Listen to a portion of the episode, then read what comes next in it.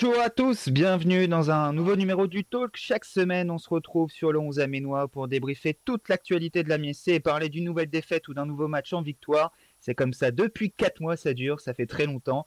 Mais on est toujours là, motivé et courageux avec Adrien Rocher encore présent à mes côtés cette semaine. Bonjour Adrien. Bonjour Romain, bonjour à tous. Et oui, on l'a dit Adrien, il faut, il faut du courage pour suivre euh, l'Amiens SC. L'Amiens SC qui a connu une nouvelle défaite contre Metz samedi soir.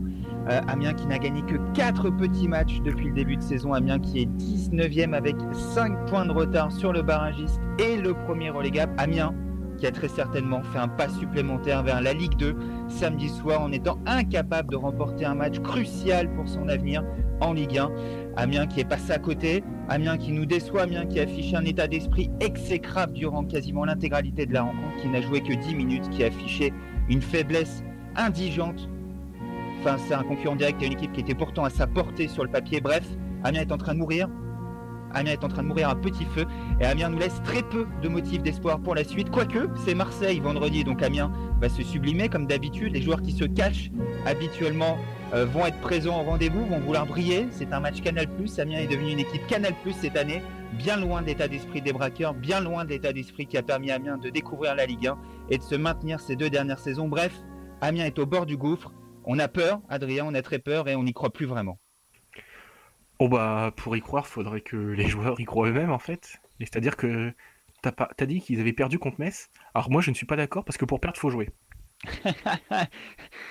bon, ils ont fait quoi du coup? Ils ont regardé jouer Metz euh, Il y avait 12 bah, 000 spectateurs plus 11 sur le terrain?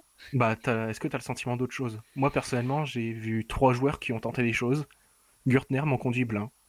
Et encore Alexis Blin qui n'a pas été au meilleur de sa forme, mais, non, mais au moins, était présent. Il, a tenté quoi. Il s'est, il s'est battu même s'il n'a pas fait un bon match. Au moins il a tenté des choses. Et puis bah les huit autres, on leur donnait un appareil photo. Ils étaient mieux placés que les photographes euh, professionnels. Le tout sans avoir besoin de carte de presse. Donc euh, c'est bien à quel point c'est, très bien payé pour ça.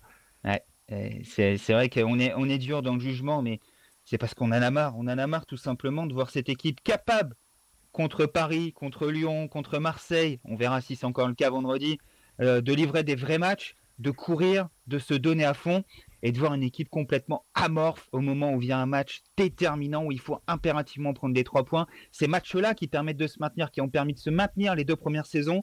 On pense à Toulouse au début du mois, on pense là à Metz samedi soir.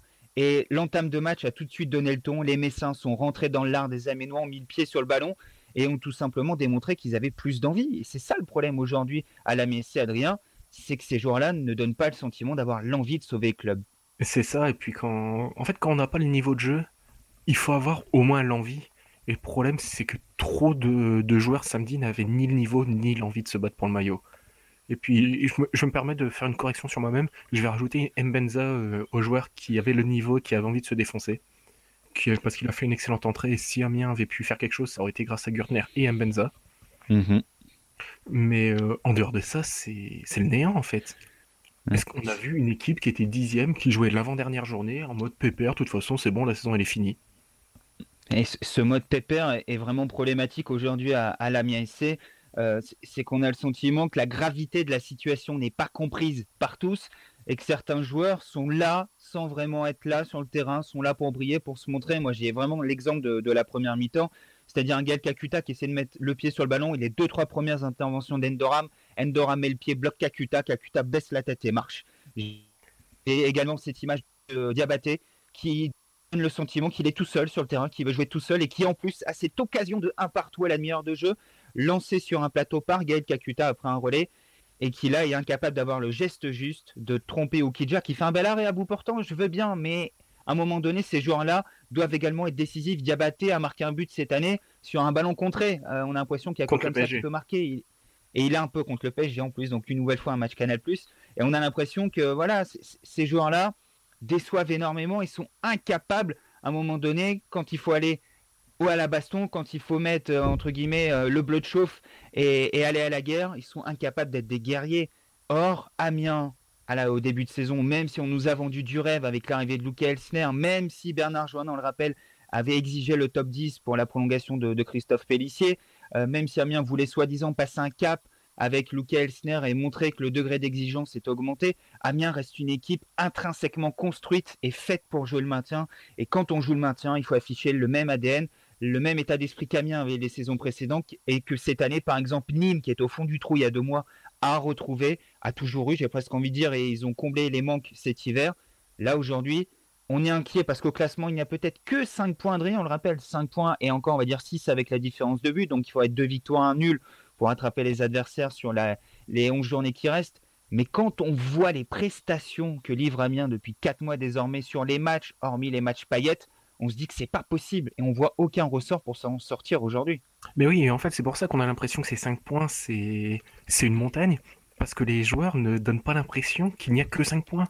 On a l'impression qu'Amiens est à la place de Toulouse et que ils attendent la fin de saison parce que de toute façon, il n'y a plus rien à jouer, c'est terminé. L'année prochaine, Amiens est en Ligue 2, et puis de toute façon, eux, ils arriveront à se parachuter quelque part en Ligue 1 parce qu'Amiens ne pourra pas supporter ses salaires en Ligue 2. Donc, ils, sont forcément dans un club de, top division l'année prochaine. Donc, ils s'en foutent, ces joueurs-là. Tout le monde prend l'exemple de Kakuta qui s'est défoncé, et j'ai pas vu un Kakuta qui s'est défoncé. Non. À quel moment pas. Dans quel match? Dans, quel dans, dans quelle galaxie? Dans quelle dimension? Peut-être qu'ils ont vu un match il y a deux ans. Dans ce cas-là, peut-être que oui, c'est défoncé, mais, mais je n'ai absolument pas vu un Gaël Kakuta qui avait envie de se battre pour le maillot.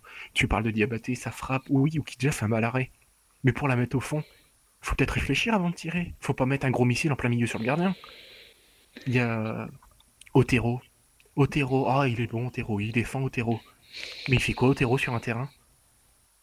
Il a fait quoi samedi? C'est vrai que c'est très très compliqué. Euh, Juan Otero sorti à la mi-temps.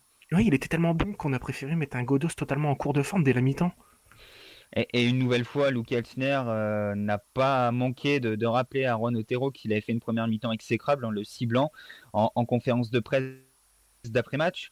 Seul qui a sorti la, sulfateuse et encore, Luke Elsner, en mis sur le cas Otero, a plutôt été une nouvelle fois bienveillant avec euh, son équipe et toujours cette volonté d'y croire.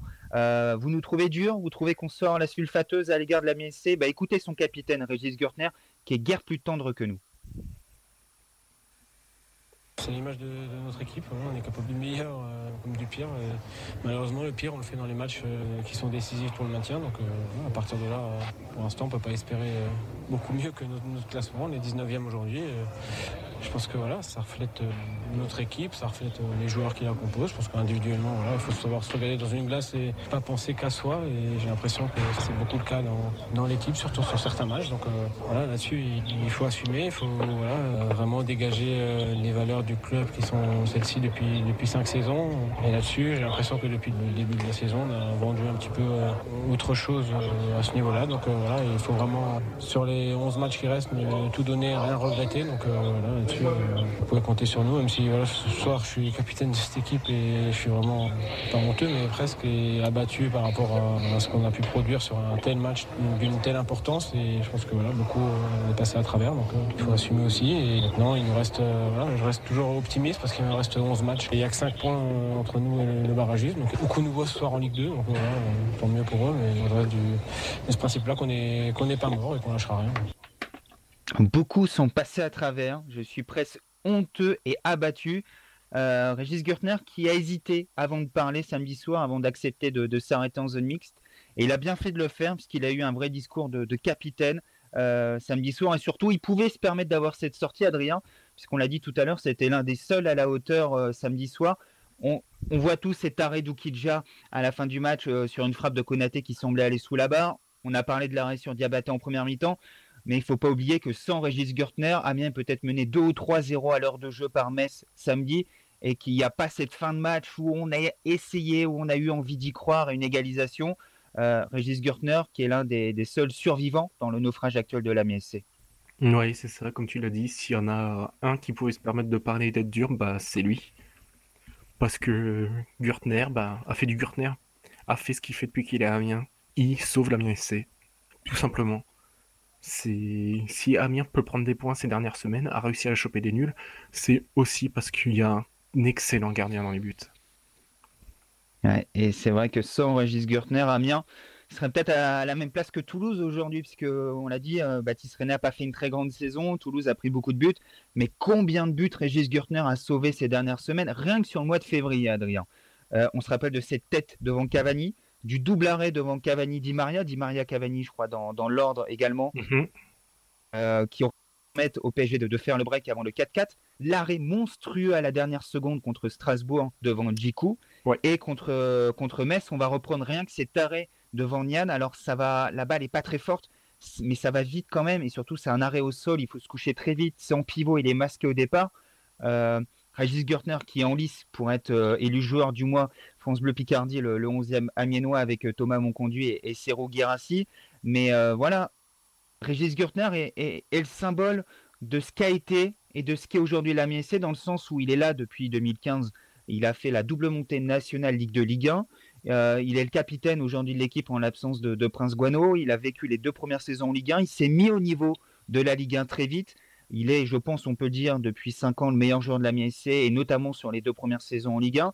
Et aujourd'hui, lui aussi voit comme nous la différence entre ce qu'était l'Amiens SC et ce qui a fait le succès de l'Amiens SC et ce qui est en train de faire sa chute, sa descente aux enfers aujourd'hui. Et lui-même tire ce constat-là. Quand les joueurs commencent également à faire ce constat-là, Adrien, ça prouve que le mal est profond. Mais oui, parce que d'habitude, tout le monde dit oui, le groupe vit bien, on s'entend bien ensemble, on va s'en sortir. Et là, pour qu'un joueur vienne lâcher, encore plus le capitaine, vienne lâcher que des joueurs ne sont pas au niveau, qui se regardent jouer, qu'ils ont pas envie à tous les matchs, etc., c'est que le malaise est très très profond. On voit des, des joueurs, je ne citerai pas de nom, on voit certains joueurs aussi qui, qui se mettent des petits taquets euh, indirects sur les réseaux sociaux, des choses comme ça, c'est que ça ne va pas. Ça ne va pas dans le club et c'est. Et donc on va dire que c'est humain de chercher des boucs émissaires. En général, les joueurs comme Max Alain Gradel aiment bien taper sur les supporters ou leurs coéquipiers. Et puis chez les supporters, ben, on aime bien taper sur les médias par exemple. Et le problème, c'est qu'on se trompe totalement de cible. On est d'accord, c'est pas les médias qui sont sur le terrain, c'est pas Non. les supporters qui sont sur le terrain. Alors, euh, je, je veux bien entendre qu'on participe à la mise en place, au développement d'un climat autour du club, mais la priorité reste le terrain, les performances sportives et également ce que les joueurs dégagent. Derrière, les médias et les supporters ne font que constater, commenter ce qu'il se passe, potentiellement Totalement. livrer des informations, et donc soit bonifier un climat positif, soit montrer que ça va pas et donc peut-être entretenir un climat négatif, mais nous ne sommes pas à l'origine de la création de ce climat négatif. Aujourd'hui, c'est les performances. Quatre mois sans victoire, on le martèle, ce sont des faits, ça peut déranger certains, mais quatre mois sans victoire, ce n'est 15 jamais arrivé depuis qu'Amiens était en Ligue 1. 15 matchs, c'est monstrueux, et seulement quatre victoires en 27 journées. Et là, on veut nous faire croire, je l'espère, on l'espère tous, pourquoi pas, qu'Amiens va être capable d'en gagner 5 sur les 11 qui restent, c'est-à-dire la moitié des matchs restants alors qu'on en a gagné que 4 en 27 journées. Euh, moi, je veux bien euh, être dans un monde parallèle, rêver et croire. Et aujourd'hui, tous les signaux sont en rouge. Et on l'a dit tout à l'heure, il y a très peu de motifs d'espoir, euh, ne serait-ce, on l'a dit, que ce que cette équipe dégage. Donc on a le droit d'être inquiet. Et pourtant, au milieu de tout ça, le club avait décrété en début de semaine dernière l'union sacrée, comme il y a un an avant la réception de Caen. Je l'ai écrit, euh, j'ai démarré mon papier comme ça, Adrien, samedi soir. L'Union sacrée a volé en éclats en l'espace de quelques minutes.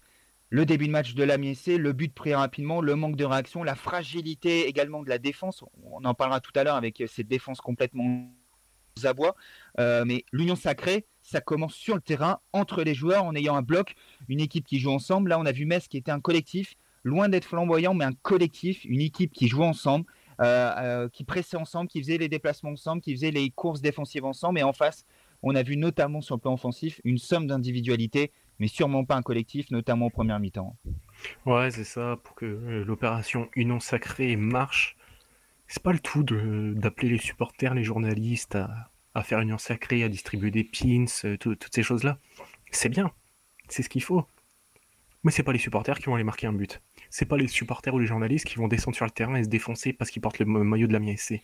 C'est, il faut le faire comprendre aux joueurs, l'Union Sacrée, avant de le faire comprendre aux autres. Et moi, j'étais sans doute naïf, hein. je pensais que si l'Union Sacrée avait été décrétée, c'est parce que tout le monde au club avait envie de s'en sortir. Mais tout, visiblement, beaucoup de monde a envie de s'en sortir, mais de se sortir d'Amiens en fait, et pas de et de maintenir le club en Ligue 1. Ouais, et c'est ça le, le problème. Et on a entendu tout à l'heure Régis Gertner, très dur envers ses coéquipiers, envers l'Amiens SC. Thomas Monconduit avait un peu le même sentiment également euh, en zone mixte euh, samedi soir et, et lui aussi reconnaissait que voilà aujourd'hui il manquait quelque chose à l'Amiens SC, il manquait l'ADN qui a fait son succès ces quatre dernières années. Comment espérer se maintenir avec des performances comme ça On n'est pas rentré dedans, on n'a pas gagné de duel, on n'a rien créé. Il y avait des trous euh, partout. Donc, euh, de toute façon, ça fait un petit moment que je le, dis. Il manque, il manque un supplément d'âme, un état d'esprit qu'on avait l'année dernière, qu'on a un peu moins cette année. Donc, euh, si on continue comme ça, il est évident qu'on va y aller tout droit si on se bat pas. Si on se bat pas, on va y aller tout droit. Euh, il a parlé de trous béants en première mi-temps également, Thomas Mocondu. C'est vrai que la MSC était un petit peu un gruyère suisse. Euh, euh, samedi soir, il y avait des trous énormes dans le milieu de terrain et pourtant, on l'a dit, Mocondu et Blin n'ont pas été avares en effort, mais autour d'eux, c'était pas suffisant. Et, Adrien, quand on entend un constat comme ça d'un joueur, ça rejoint ce qu'a dit tout à l'heure Régis Gürtner. Et en plus, ça vient de joueurs symboliques, de joueurs forts qui ont tout connu avec Amiens et qui se sont battus pour Amiens. Quand on entend que Thomas Moncondu dit, ça fait des semaines que je le dis, qu'il nous manque ce petit quelque chose, ces petites âmes euh, qui a fait la différence ces dernières années, le fameux ADN des braqueurs. Euh, voilà, tout ça, ça plaide pas à l'optimisme. On, se répète à nouveau, mais ce son de Thomas Monconduit est également très inquiétant. Et non pas parce que Thomas Monconduit le dit, mais parce que Conduit le ressent. Ouais, mais il y en a marre de ces journalistes qui, qui tapent tout le temps sur le club, etc. Qui font... Ah non, ah non, pardon, Thomas Monconduit est joueur, donc euh, visiblement c'est, on a le même constat. On est, on ne tape pas, on ne tape pas gratuitement. C'est, on en vient à un point où les joueurs les plus irréprochables en ont marre. Ils n'en peuvent plus. Ils ne le disent pas vraiment, mais, mais ils le font comprendre. Dans, ça se sent dans leur manière de parler, dans les mots choisis. Ils en ah, ont marre. Des, des, joueurs comme Thomas Monconduit, comme Régis Gürtner, ne se reconnaissent pas dans cette équipe aujourd'hui. Faut dire Évidemment les choses. Évidemment que non. Ils ont tout connu. Ils ont connu ce, club familial parce qu'il a été familial jusqu'à l'été dernier. Ils l'ont connu, cet, état d'esprit où tout le monde se défonçait pour tout le monde, où un joueur un peu moyen, eh ben, il était bon parce que autour de lui, tout le monde faisait les efforts les uns pour les autres. Ils l'ont connu tout ça. Ils ont connu ce qu'il ce qu'il fallait pour euh, monter en Ligue 2 à la dernière journée, pour monter en Ligue 1 à la dernière journée, à la dernière seconde de la dernière journée. Et là, ils voient rien. Ils voient des mecs qui se battent, mais même pas sur toute une mi-temps. Évidemment qu'ils en ont marre. Eux-mêmes se rendent compte qu'aujourd'hui, ça va devenir très compliqué pour, euh, se maintenir. On parle de naufrage, puisque on le répète, 15 matchs en victoire, c'est très inquiétant. Il en reste 11 désormais pour essayer de, de s'en sortir. Avant de savoir si on peut toujours y croire pour, euh, pour l'Amiens SC. On va parler des prochaines journées dans, dans, quelques instants, du calendrier, notamment des concurrents directs, pour essayer un petit peu de se projeter. Avant ça, Adrien, il faut qu'on parle de Luca Elsner. Luca Elsner est aujourd'hui, au moment où on enregistre, toujours l'entraîneur de l'Amiens malgré ses 15 matchs sans victoire, malgré ce constat d'échec cinglant, malgré le fait qu'Amiens euh, affiche des lacunes à la fois psychologiques, techniques, euh, tout ce que Dieu veut euh, dans, l'approche des matchs. Euh, le fait qu'on n'ait pas de collectif sur le terrain, moi je, le répète, je le disais également dans, la tribune des sports la semaine dernière après le, le, match contre Strasbourg, je ne voyais pas de collectif à Amiens, de construction commune depuis le début de la saison. On l'a encore ressenti samedi et quand Thomas Monconduit dit qu'il y avait des trous partout en première mi-temps, c'est parce que le collectif n'est pas fort. Est-ce que Luca Elsner est encore l'homme de la situation, Adrien? Moi, on peut me targuer d'être un anti-Elsner toi, en début de saison, tu étais plutôt partisan de Luke Elsner, tu étais plutôt séduit, tu avais envie de voir en espérant que ça marche. Euh, moi, j'espérais pas que ça se plante, mais moi j'avais quelques réticences dès le départ. Toi, tu as plutôt été un pro Elsner au départ. Qu'en est-il aujourd'hui? Bah, évidemment que c'est, il est plus l'homme de la situation. Clairement, ce serait voiler la face que de dire que qu'il a encore ce qu'il faut. Alors oui, il a les beaux discours il sait bien parler, que ce soit avant, après-match. Je vais reprendre ce que Fabien Reiner a dit dans la tribune. Il a tout le temps les bonnes analyses. Ses analyses sont bonnes. Mais sur le terrain. Parce qu'à l'arrivée, c'est ça le juge de paix. C'est ce qui est montré sur le terrain. Alors peut-être qu'à l'entraînement, les séances sont sympas. Hein. Peut-être qu'il met la bonne ambiance, que ça travaille bien, que les exercices sont, sont intéressants. Mais sur le terrain, ça ne marche pas. Et au bout d'un moment, c'est triste à dire parce que je pense que c'est quelqu'un de qui a de très bonnes valeurs, qui, pour, qui sera un très bon coach, mais il n'a pas les, les, capacités pour gérer un groupe qui n'a pas le niveau avec ses, ses idées. Ces ouais. idées ne collent pas au niveau des joueurs de l'Amiens SC et ça peut pas marcher. Maintenant, est-ce que faut, faut le faire sauter? Parce que je pense que c'est la question qui va suivre si on aborde ce sujet. Tu as tout compris. Je ne pense pas parce que il y a personne pour le remplacer en fait. Je veux bien qu'on qu'on vire Lucas Esner, mais on met qui à la place? Antoine Comboiré? Se tirer une balle, une balle dans le pied financièrement, puis en plus, le sportivement aussi. On va aller en Ligue 2. Donc à l'arrivée, qu'est-ce qu'on fait? Est-ce qu'on le garde? Est-ce qu'on lui dit tiens, bon bah maintenant c'est le tout pour le tout, puis de toute façon tu seras toujours là en Ligue 2 l'année prochaine, et puis tu restes? On promeut, on promeut quelqu'un de directement en interne? Je sais pas. Je honnêtement, il n'y a, a, aucune bonne solution qui, à part garder le Kelsner, parce que de toute façon le mal est, est fait et si les joueurs n'y arrivent pas et prennent pas conscience du, de la situation dans laquelle Amiens est, on pourra changer de coach, les joueurs n'auront toujours rien à faire. On va apporter quelques précisions sur le, dossier Luca Elsner.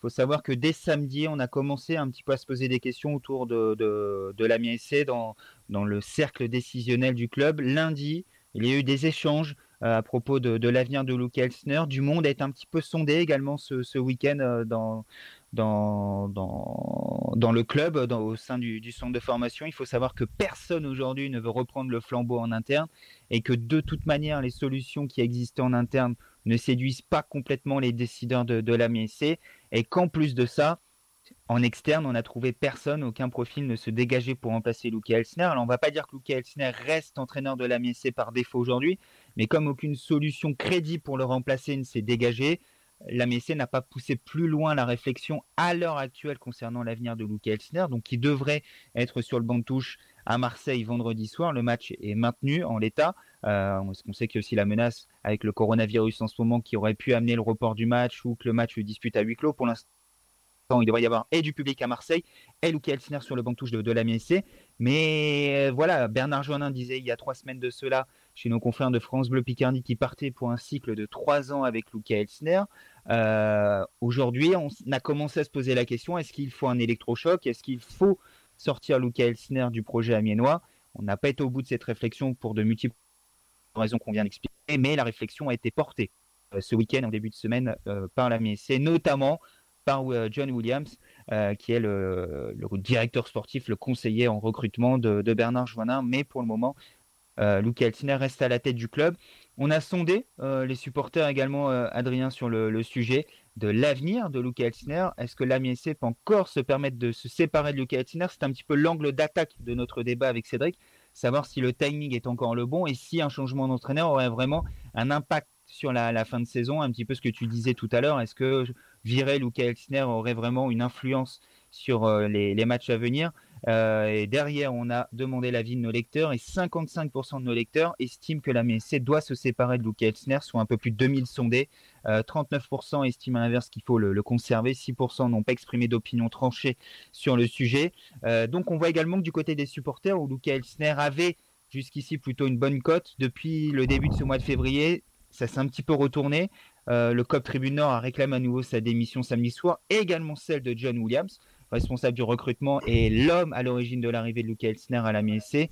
Euh, voilà, tout ce climat-là également autour du club, euh, Adrien, amène peut-être à se poser des questions en interne. C'est peut-être tout ça également qui a amené euh, John Williams, Bernard Jonin se demander est-ce qu'on conserve Elsner ou pas? Ouais, c'est sûr, mais je pense que ce qui a pesé dans la balance, au-delà du fait qu'il n'y a aucun remplaçant crédible, c'est que ce serait un énorme désaveu et un échec complet de leur politique sportive que de le virer surtout un certain John Williams, c'est son choix. C'est lui qui, entre guillemets, a fait partir Pellissier. C'est lui qui allait chercher le snare. Ce serait un échec complet que de le virer. C'est vrai que ça la foutrait mal euh, pour les dirigeants qui, en plus, euh, ont parlé de choix stratégiques à l'arrivée de Luke Elsner, qui est un entraîneur moderne qui devait faire passer un cap à la MSC. Bah, espérons que le cap, ça soit pas de la Ligue 1 à la Ligue 2. Euh, on a bonne espérance que Amiens s'en sorte d'ici la, la, fin de saison, mais on commence à se dire que là, c'est peut-être plus une régression qu'autre chose, euh, Luke Elsner à la tête de la MSC. Et pour autant, moi, ce que je, ne veux pas, Adrien, c'est un petit peu le, ton de ce que j'ai essayé de ressortir du débat qu'on a eu avec Cédric, c'est qu'on fasse porter le chapeau et l'ensemble des responsabilités à Luke Elsner. Euh, voilà, c'est l'ensemble de la direction sportive aujourd'hui qui est face à un échec. Luke Elsner, bien sûr, parce qu'il il n'arrive pas à transcender cette équipe, à lui faire passer un message, à créer un, collectif et de les mettre tous ensemble dans un projet commun. mais c'est également l'échec de John Williams, qui a choisi Luca Elsner, euh, mais qui a également fait le recrutement. Et euh, je pense que là, on peut lister tous les joueurs qui sont arrivés entre cet été et cet hiver. On va laisser un petit peu de temps encore à Isaac Mbenza, mais euh, je pense que si on fait un bilan, le bilan est plutôt négatif et bien négatif, le recrutement qui a été fait cette année. C'est également de Bernard Joannin, d'écouter John Williams en changeant d'entraîneur, qui lui a donné un champ d'action plus large et qui aujourd'hui s'en mord peut-être les doigts. Donc il ne faut pas non plus faire de Luca Elsner le fusible idéal et euh, l'homme à l'origine de l'échec que vit actuellement la MSC. Il faut, faut pas tomber dans ce raccourci non plus. Non, clairement, parce que ce serait trop facile en fait, et surtout, ce serait épargner les dirigeants qui ne le méritent pas. Parce que, comme j'ai souvent tendance à le dire, un échec euh, sportif, c'est l'échec d'un club complet. C'est beaucoup trop simple de dire c'est la faute des joueurs ou c'est la faute du coach c'est mettre tous les problèmes sous le tapis et se dire oh bah c'est bon, ça ira mieux l'année prochaine. Non, c'est faux. C'est beaucoup plus profond que ça et comme tu l'as dit, bah le recrutement est, est, raté. Mais pourquoi le recrutement est raté? Parce qu'on n'a pas écouté Luke Elsner sur les besoins qu'il voulait, enfin sur ses besoins pour l'effectif. Il n'a pas été écouté. On lui a dit tiens, on te prend tel joueur et tu te débrouilles. C'est ce qui a été également fait les dernières années avec euh, Christophe Pellissier, mais qui arrivait peut-être mieux à s'en sortir avec une meilleure connaissance du, championnat et peut-être un niveau supérieur à celui de Luca Elsner aujourd'hui. Ça ne préjuge en rien de la carrière que fera et on lui souhaite, puisque c'est, et ça je voulais également te signaler, quelqu'un de très courageux, Luca Elsner, qui assume ses responsabilités, qui vient devant la presse, qui ne se défausse jamais. Il a ses réponses, un petit peu comme un homme politique par moment, mais en tout cas il répond toujours, il marque rarement de l'énervement et il fait front dans la bataille. Et je pense que pour lui, la situation doit être très difficile à vivre également. Donc voilà. Euh, pensez également pour Luke Elsner qui, qui, doit vivre par moments des, des, soirées, des nuits très compliquées. Et je me euh, permettrai de rajouter aussi, à part une seule fois, je crois que c'était. Ah, je ne sais plus avant quel match c'était, mais bref.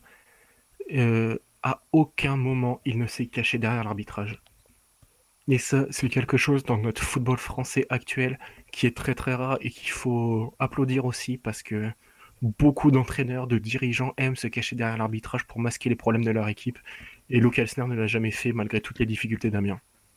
Et, pour revenir sur quelque chose que tu disais, euh, je l'avais en tête et je ne l'ai pas placé, euh, tu parlais quand il y a un échec, c'est un échec de tout un club. On peut prendre un petit peu l'exemple de Saint-Etienne. Aujourd'hui, effectivement, Claude Puel euh, connaît des difficultés avec son groupe mais peut-être que l'erreur, le péché originel du côté de Saint-Etienne, c'était nommer Gislain Printemps au début de saison, et que tout part de là, tout découle de là, et qui a fait le choix de nommer Gislain Printemps?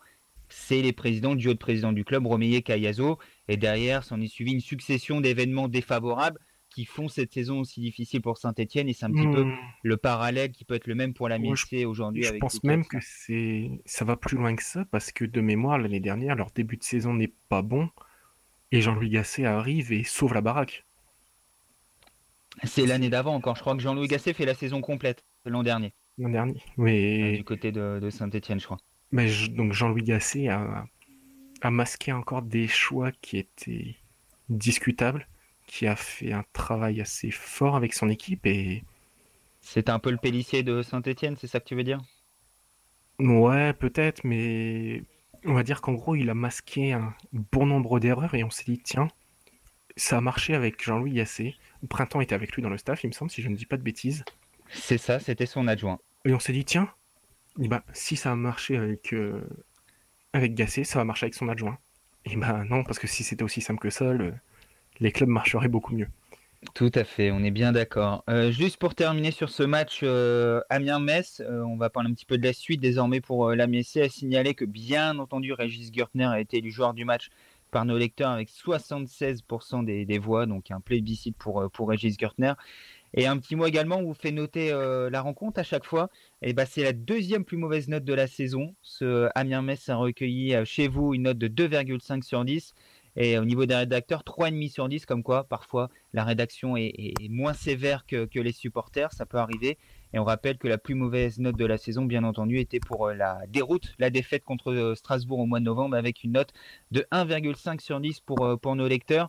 C'est à peu près la note que méritait la, défense de, la MSC non, sur ce match-là. Je suis surpris d'une chose, c'est-à-dire que le match contre Toulouse, qui était une purge titanesque, a eu une meilleure note que celui contre Metz? 3 sur 10. Parce qu'Amiens n'a pas perdu. Le résultat joue beaucoup également chez les supporters. On le voit le, et, tu vois, par exemple, le match contre Paris, 8 sur 10, là où les, supporters se, laissent porter par un enthousiasme peut-être trop débordant. Euh, voilà un petit peu ce que ça a donné sur, sur ce match euh, contre Metz. Euh, un mot très rapide, Adrien. on parlait des difficultés. Il y a 2-3 joueurs qui sont apparus en très grande difficulté contre Metz samedi. Le problème, c'est que c'était dans le secteur défensif. Je pense notamment au côté gauche, Aïtam Alessami, Aurélien Chedjou qui ont notamment vécu le calvaire en première mi-temps, les deux. Hein.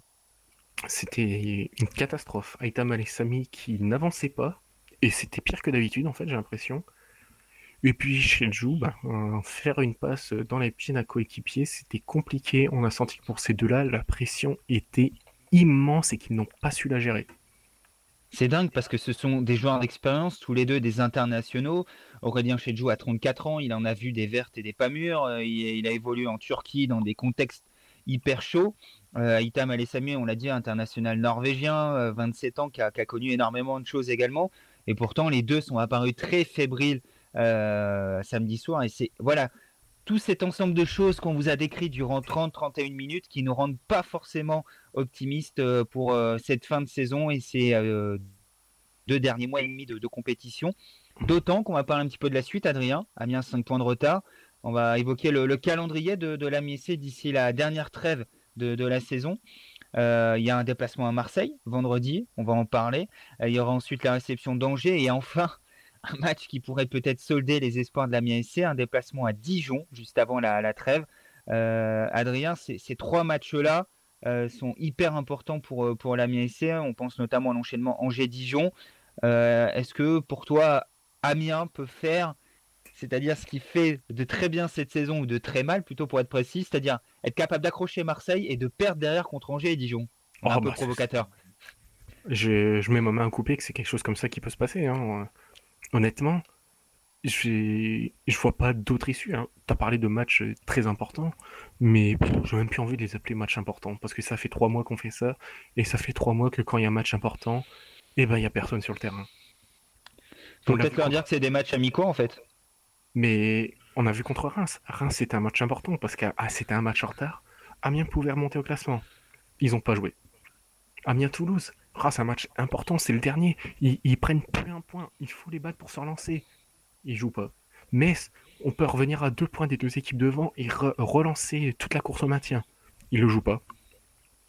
Donc euh, moi les discours du on, aborde les mêmes matchs, les matchs tous de la même façon, on a tout le temps la même pression.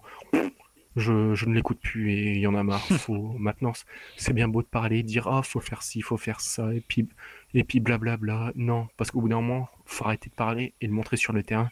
Et les seuls qui le font, parler et le montrer sur le terrain, ce sont Thomas Conduit et Régis Gurtner et point.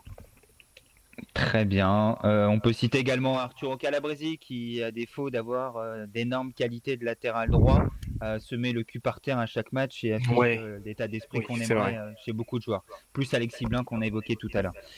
Euh, on va parler un petit peu des, concurrents directs de la MSC, puisque les deux prochains week-ends s'annoncent cruciaux également pour eux. Il euh, faut parler de Metz, Metz qui vient de venir gagner à la, licorne et qui va jouer tout simplement deux concurrents directs euh, pour le, maintien, les, les, Messins qui reçoivent Nîmes samedi soir. Donc voilà, un match où au moins une de ces deux équipes prendra des points. Peut-être qu'Amiens le fera également. peut-être qu'Amiens va enfin se relancer pour le maintien, parce que les équipes devant vont perdre des points, chose qu'il fait depuis des mois. Ouais, c'est vrai que c'est ce qu'on attend aussi, c'est ce qu'on dit depuis de longues semaines en espérant que ça arrive, mais c'est rarement le cas. Et ensuite, Metz qui ira à Toulouse. Euh, en ce moment, depuis 17 matchs, tout le monde bat Toulouse, sauf Amiens, oh, été capable de lui mettre un but cette année, alors que Toulouse prend des, des, des, cargaisons de buts chaque semaine. Amiens mis zéro but à Toulouse. Et Amiens n'a pas battu Toulouse euh, sur cette folle série de 17 matchs en victoire pour les euh, Toulousains. Donc Metz, on l'a dit, réception de Nice déplacement à Toulouse. Il y aura ensuite un match contre Brest, puis la trêve. Euh, donc ça fait trois matchs pour le maintien contre des concurrents directs pour le FC Metz. Du côté de Nîmes, bah, on l'a dit, Nîmes va aller à Metz, puis recevoir, euh, puis aller à Nantes, pardon. Il y a deux déplacements de suite pour Nîmes et ensuite recevoir Bordeaux. Et on évoque Dijon également, Dijon qui a des confrontations directes également à venir, puisqu'il y a la réception de Toulouse, un déplacement à Strasbourg, puis la réception d'Amiens. Adrien, ces trois semaines-là pourraient presque solder l'avenir d'Amiens en Ligue 1. Si Amiens est incapable de se réveiller à domicile contre Angers après avoir en principe perdu à Marseille, mais on l'a dit avec Amiens, tout est possible, euh, pendant que les autres se jouent et vont donc obligatoirement prendre des points, même si c'est un point par-ci par-là. Amiens pourrait peut-être se retrouver à 9 ou 10 points de ces équipes-là euh, le 21 mars prochain et avoir dit adieu au maintien, tout simplement. Ouais, mais comme je t'ai dit, là, j'ai même plus envie de parler des autres équipes parce que. Parce que faut qu'Amiens joue. Et en fait, si on était dans un.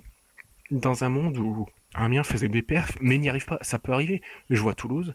Toulouse tente des choses. Alors, c'est pas beau à voir, en passant. Quand il y a un match à jouer, ils le jouent.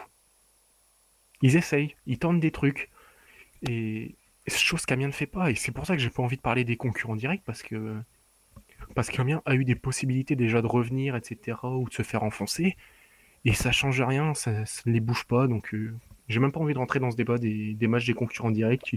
oui, ça peut enfoncer Amiens, ça peut la, relancer, j'en ai rien à foutre. En attendant, merci à tous d'avoir suivi cette première partie du talk de la semaine. On se retrouve euh, d'ici vendredi pour la présentation du match entre l'Olympique de Marseille et l'Amiens